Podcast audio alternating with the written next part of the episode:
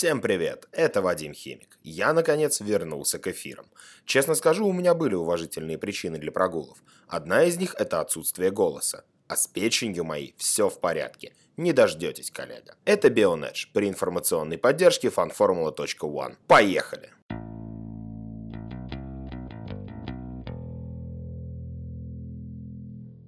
Димон отлично провел выпуск в воскресенье, но о некоторых гоночных событиях он, конечно же, забыл. А ведь они не менее интересны. Но с моим коллегой все предельно понятно. У него четкие и ясные вкусы. Женщины и ВЭК. Все как обычно. А я бы мог вам рассказать о том, как в эти выходные на британской трассе Brands Hatch стартовал сезон европейского зачета мировой серии Blancpain GT. Первый заезд уикенда ознаменовался победой экипажа французской команды AKKA ASP под управлением Бастиена и Нойбауэра. Наш соотечественник Тимур Богуславский попал в стартовый завал и потерял шансы на высокий результат. В итоге 15 позиция в Абсолюте и 5 в Серебряном Кубке. Дуэт Rinaldi Racing на Феррари в лице россиянина Рената Салихова и его южноафриканского напарника Давида Перела стал победителем полупрофессиональной категории. Они финишировали на 13 месте. Во второй гонке Тимур Богуславский и Фабиан Шиллер стартовали с Поула и оставались в лидерах на протяжении первой половины дистанции. Но, к сожалению, не смогли конвертировать Поул в сильный финиш, оказавшись за пределами подиума даже среди серебряных гонщиков. Победы же в категории вновь добились Ника Бастиан и Томас Нойбауэр. Delaware.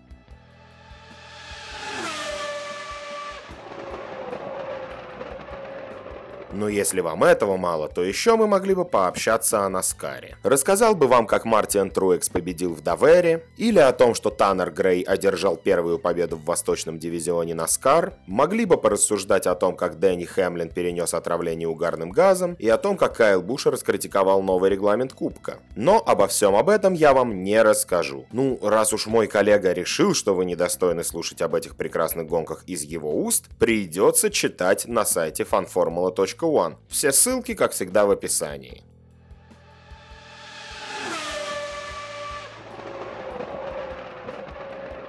А поговорим мы с вами совсем о других вещах.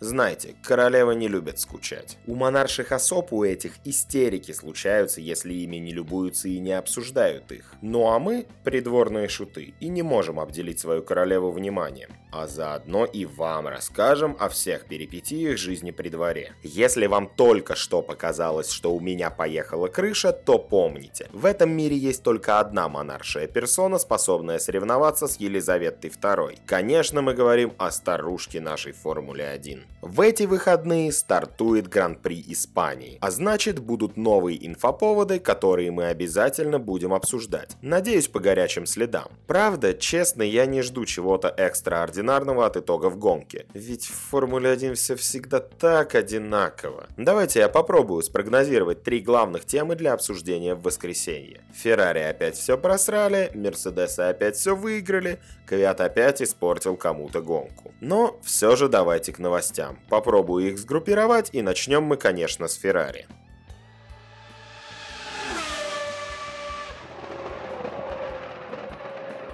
Уже в Испании итальянцы решили поставить новые моторы. Как сообщил глава скудерии Матия Бинотто, автомобили Шарля Леклера и Себастьяна Феттеля получат новые элементы аэродинамики. А также, несмотря на изначальный план использовать нынешнюю спецификацию двигателей до Гран-при Канады, на них будут установлены вторые в сезоне силовые установки, кстати, для которых в Shell уже разработали специальное масло. Помимо этого, по данным Racing Elite, Ferrari привезут в Барселону совершенно новую технологию – краску с наночастицами, которая должна поспособствовать лучшему распределению температур и охлаждению машины. Не, ну это же вообще офигеть! Краска с наночастицами. Жопа, видимо, у кого-то серьезно горит в Феррари. У них остался последний шанс. Нано-роботы, которые будут выпрыгивать из краски и нападать на двигатели команд соперников. На самом деле, зря я так ерничаю над итальяшками. Они очень прогрессивные ребята. Прошел слух, что даже поршни для нового двигателя распечатали на 3D принтере. Вообще это все неплохо звучит. Инновации – это важнейший элемент для побед. Стать великим в формуле можно только если у тебя есть лучшие гонщики и высочайшие технологии. Технологии, видимо, уже есть. Осталось дело за пилотами. И тут все уже гораздо сложнее, чем нанороботы или принтеры. Ретроградный Себушка опять завел свою скучную старперскую шарманку. Он тут заявил гениальнейшую мысль. Далее цитата.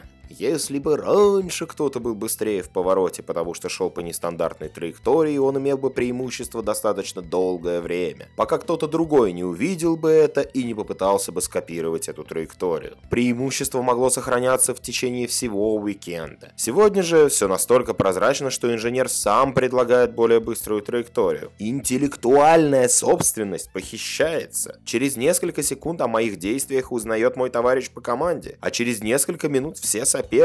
Мониторинг данных теперь стал частью нашей работы. И я считаю, что телеметрия настоящее зло. Знаете, я уже просто не могу адекватно воспринимать это усатое чудо. Вот реально у меня подгорать начинает. Хочется ответить только одно. Чувак, если тебя на трассе уделывает какой-то молодой французик, то проблемы не в телеметрии. Ты проиграл в одну калитку Рикардо в 2013. Сейчас Леклер едет быстрее тебя. Кими был бы он помоложе тоже тоже обогнал бы тебя по итогам сезона. То есть только Уэбер не был явно сильнее. И то у меня закрадываются сомнения. Мне серьезно начинает казаться, что единственное достижение фитиля – это победа в Торо Росса. Все остальное – это просто удачное стечение обстоятельств. Быстрее бы уже смена регламента, чтобы это чудо свалило из чемпионата и не портило настроение своим видом. Рассуждает хуже старой бабки на скамейке у подъезда. Все у него шли и пидасы. Погнали Погнали лучше дальше.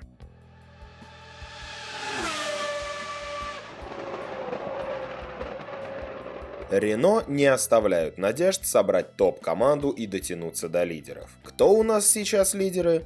Ну, конечно, Мерседес и немножко Феррари. А чтобы стать лидером, нужно мыслить как лидер. А чтобы мыслить как лидер, надо, надо, надо переманить к себе сотрудников из команд лидеров. Итак, по порядку.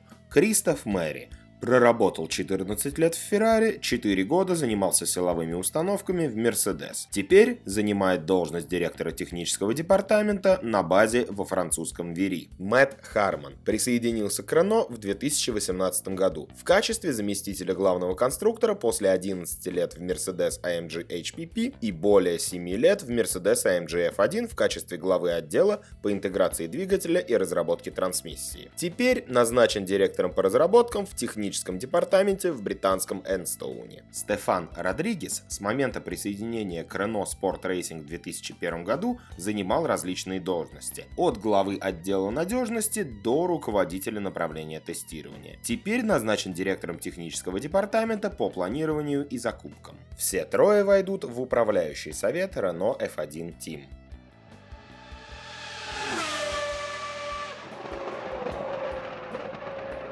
А что там у лидеров? Феррари и Мерседесы разделяют 74 очка в Кубке конструкторов. Но босс Серебряных Стрел недоволен и считает, что такой отрыв это нереальное положение дел. Вообще-то он, конечно, прав. Все дело в том, что не все 4 победных дубля заслуга Мерседесов. Кое-где им помогли. Далее цитата Вольфа. Выступления на первых четырех этапах были нестабильны. Мы были быстрейшими в Австралии и Барселоне, но в Бахрейне победили благодаря надежности скорости, так как скорость не была хороша. В Азербайджане наш темп был выше, но мы не могли существенно оторваться от соперников. Так что мы не можем почивать на лаврах, так как результат не полностью отражает расстановку сил в начале сезона. Вот я понять не могу, это заигрывание с соперниками или он реально настолько адекватно понимает все происходящее? Одно можно сказать точно. Вольф очень успешный менеджер. И я готов поставить на то, что он возьмет и Кубок конструкторов, и личный зачет в 2019 году, а потом и в 2020.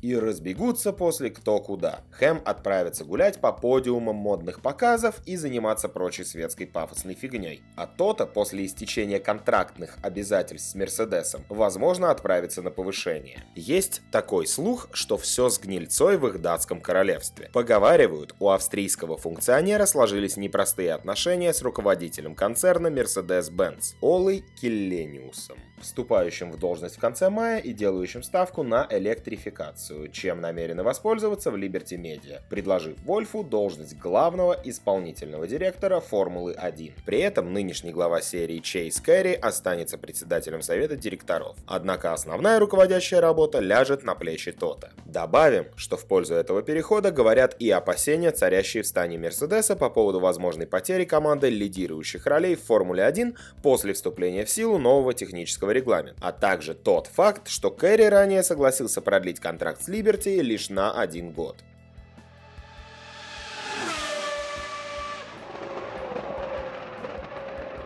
Поговорим на очень болезненную тему. У нас пытаются отнять все самое дорогое, что у нас есть. Именно исторические трассы. Вечно непонятная обстановка в Германии, проблемы у Монцы, правда по слухам там ситуация начала двигаться в лучшую сторону. А теперь вот Бразилия. Прилетела откуда не ждали. Президент Бразилии Жаир Болсонару объявил о том, что с 2020 года Гран-при страны будет проходить на новой трассе. По словам главы государства, с предстоящего сезона принимать Формулу-1 1 будет не расположенный в Сан-Паулу и Интерлагос, а автодром Деодоро в Рио-де-Жанейро. Ожидается, что трасса, спроектированная известным гоночным архитектором Германом Тильке, будет располагаться на территории бывшей военной базы, ранее использовавшейся для соревнований по выездке и современному пятиборью на Олимпиаде 2016 года, а на ее возведение понадобится 6-7 месяцев. Носить трасса будет имя Аэртона Сенны. Подобное решение Белсонару связал в том числе числе с необходимостью создания новых рабочих мест. Планируется, что проект позволит обеспечить работой около 7 тысяч человек. Единственный комментарий от меня будет следующим. Просто сами подумайте и вообразите себе простые весы. На одной чаше Интерлагос, трасса с историей триумфов и поражений, трасса, которая помнит чемпионов, где решались судьбы сезонов. А на другой чаше весов удобный, современный, чистенький, блестящий тилькидром, от которых стерильностью несет, как в новенькой больничке. Коммунальный рай без хлопот и забот. А главное, без обгонов, страсти и интриги. Against Modern Formula One.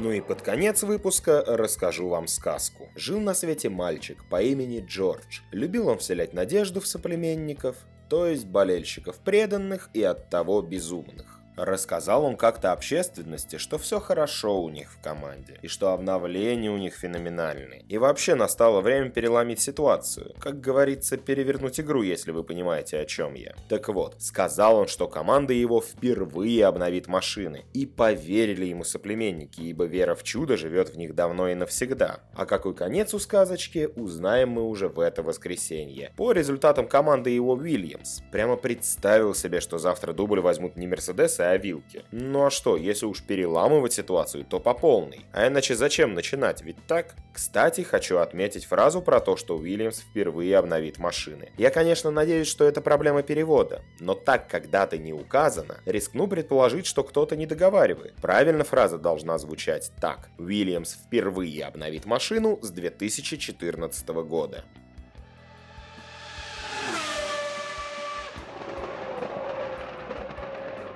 Делать прогнозы мне уже совсем что-то не хочется, да и время позднее. Здравого смысла в них едва ли будет. Поэтому заканчиваю. Наша редакция выбрала основные новости для этого выпуска на свой вкус. Если мы что-то забыли, или вы бы хотели услышать разбор и аналитику конкретной новости, пишите в комментариях. С вами был Вадим Химик при информационной поддержке fanformula.one. Пока!